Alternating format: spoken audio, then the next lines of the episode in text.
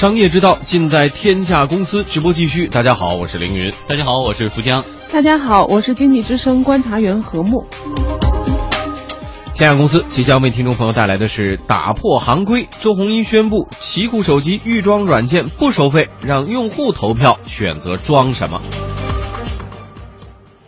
后起之秀电子竞技大赛网络直播人气爆棚，观众人数超过 NBA 总决赛。好，这一时段呢，我们首先来关注的就是周鸿祎打破手机行规。三六零董事长周鸿祎通过一场媒体沟通会，宣布了一项将会打破手机行规的计划。周鸿祎称之为“奇酷手机基础应用众筹计划”。哎，在今年的五月六号举行的奇酷手机品牌发布会上，周鸿祎呢没有拿出样机，也没有透露关于手机操作系统的信息。而在昨天的媒体沟通会上，他表示，奇酷手机不会自己去开发日历、记事本、闹钟、指南针等等基础的应用程序，而是全部预装第三方的 App。最重要的是，它不会向开发者来收钱。嗯，目前呢，很多厂商都会在自己的手机里边通过收费的方式预装很多第三方的软件。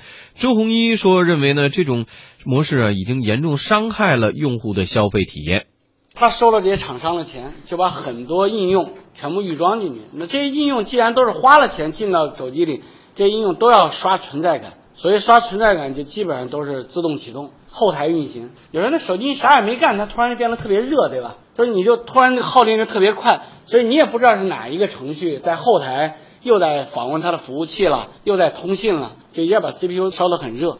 所以这次轮到我们自己做手机的时候呢，就大家就争论了，就是说到底预装软件这块怎么办？我们这次想宣布一个基本应用的一个众筹计划，我们想请用户来投票，哪怕就是一个个人做的软件，如果大家都认为说这个软件做的特别漂亮，得到了足够多的投票，也符合我们一些基本的技术要求和评测，我们将会免费的把它装到我们的手机里。奇酷手机预装应用将通过三六零手机助手等平台上进行投票的形式，由用户选出自己需要的应用，再经过专家的评选认可后，免费预装到全新的奇酷手机当中。理论上讲呢，任何一个 App 开发者都将有机会不花一分钱把自己的作品预装在奇酷手机上。嗯，而且一般来说啊，用户无法删除手机厂商预装的基础应用，但是周鸿祎强调。这个三六零 OS 里边的基础应用全部都能够卸载和更换。用他话话来说呢，就是说花了钱进来的软件，我约束不了你；但是免费来的客人，你就要遵守我的规矩了。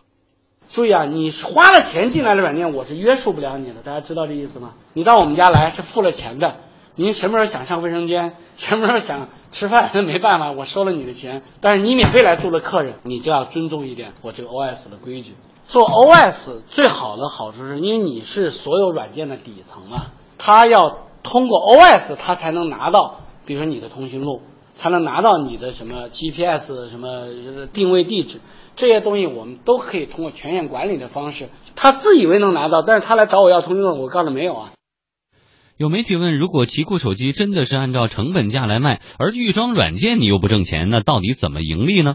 周鸿祎说：互联网加将会带来更多盈利的可能性，预装软件的收入放弃掉也没关系，因为你做了任何的收费模式，最后它还是要给用户带来好的体验。如果是只是为了收入，最后又伤害了用户的体验，我觉得这种收入模式也不健康，也很难持续，对吧？所以这块收入呢，我们放弃掉了没关系，只要让用户有更好的体验，我们的手机有更好的粘性，那我觉得我们还可以再探索新的收入模式。互联网加这种形式给你带来了特别多的可能性，那干嘛一定要把眼睛盯到就是说这预装软件这块呢？哎。这说到手机啊，现在可能大多数朋友使用的都是智能机了啊。就是智能机呢，最大的一个应用就是在这方面，就是可以选择一些应用来安装自己选择的喜欢的啊有趣的。但是确实有很多的，我们发现，在所谓安卓系统的这个手机上面出现过这种情况。很多软件你买来之后，你发现手机里边已经装了很多乱七八糟软件，你删都没办法删掉。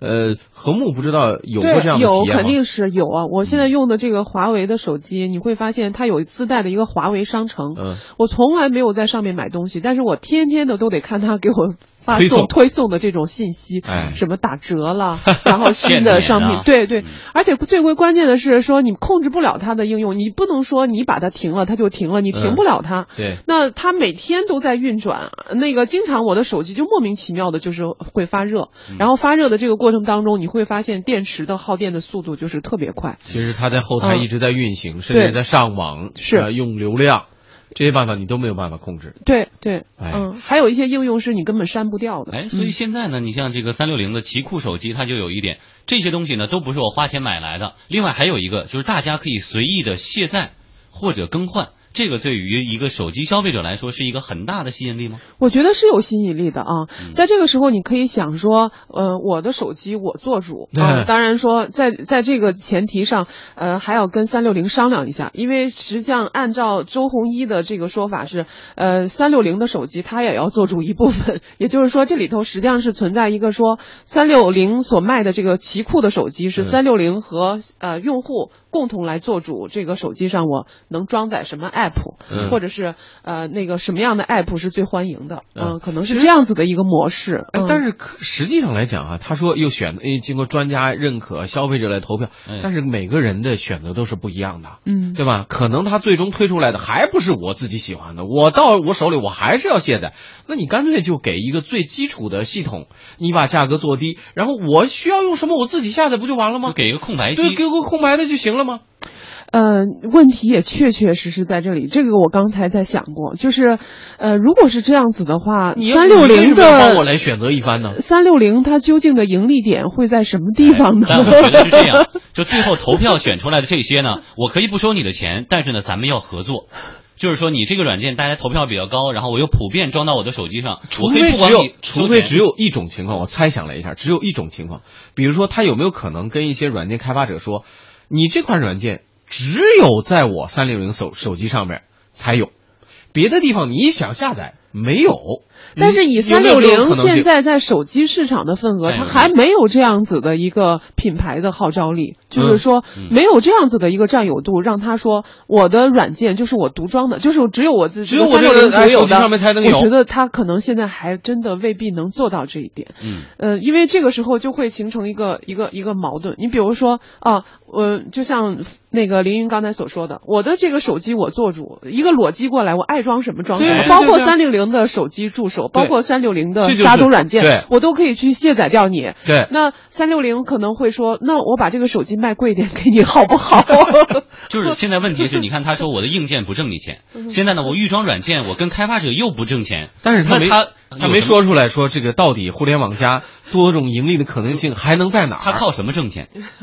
对，那在这里头，呃，他在前面确实呃前置了一个东西，就是说，呃，所有进入到三六零手机的这些模式或者是软件，是用它众筹的方式来做出来的。嗯，那么众筹的方式里头，他说他可以找到知名的投资商，包括天使基金啊、VC 啊、PE 啊，来去投资这些 app。那么在这个过程当中，如果说呃他在有一些比较畅销的 app 上是有股权的话，那么有可能会把这个产业链再继续的延伸。就是你预装进来，我不可以不收你的费，但是如果你在我的这个这个这个手机上得到了一个广泛的应用，那么你在广泛的应用的市场的份额前提下，你会产生这个收入。那在这个时候，我可以按照股权来跟你分成，哎可不可以？合作方也也有可能，嗯这种倒是有可能。嗯我们来看周鸿祎在这个奇酷手机品牌发布会上，曾经推出全新的叫股权众筹模式，将手机公司的股份与用户来分享，任何用户呢都可以投资奇酷科技成为股东。他希望能够吸引至少十几十万人参与到其中来。哎，昨天他谈到这个问题的时候表示，根据国家法律规定，只要吸收两百名以上的用户投资，都有可能构成非法集资。所以做这件事情呢，还需要时间。但是他相信国家很快就会放开这一方面的政策。那我们还要拿出相当数量的股票来做众筹，但是我们又不能让人说我们是非法集资。股权众筹，我认为啊，原来国家有非常多的监管，因为再好的基金很容易被歪嘴和尚念歪嘛。呃，中国这么严的监管，还有很多非法集资在搞。但是现在呢，从最近看，国家提出一个，其实几个战略非常明确，一个是互联网加，再就是资本市场的打通，还有一个呢就是大众创业、万众创新，股权众筹会是里面非常重要的。所以呢，我是觉得国家在政策上应该在今年内吧，应该就会发牌照。所以我们呢，正好是趁这个东风呢，我们这次就想把我们的奇酷公司做成一个真正股权众筹的公司。嗯，周鸿祎表示呢，他在考虑以后，呃，不是卖手机，而是完全免费赠送的可能性。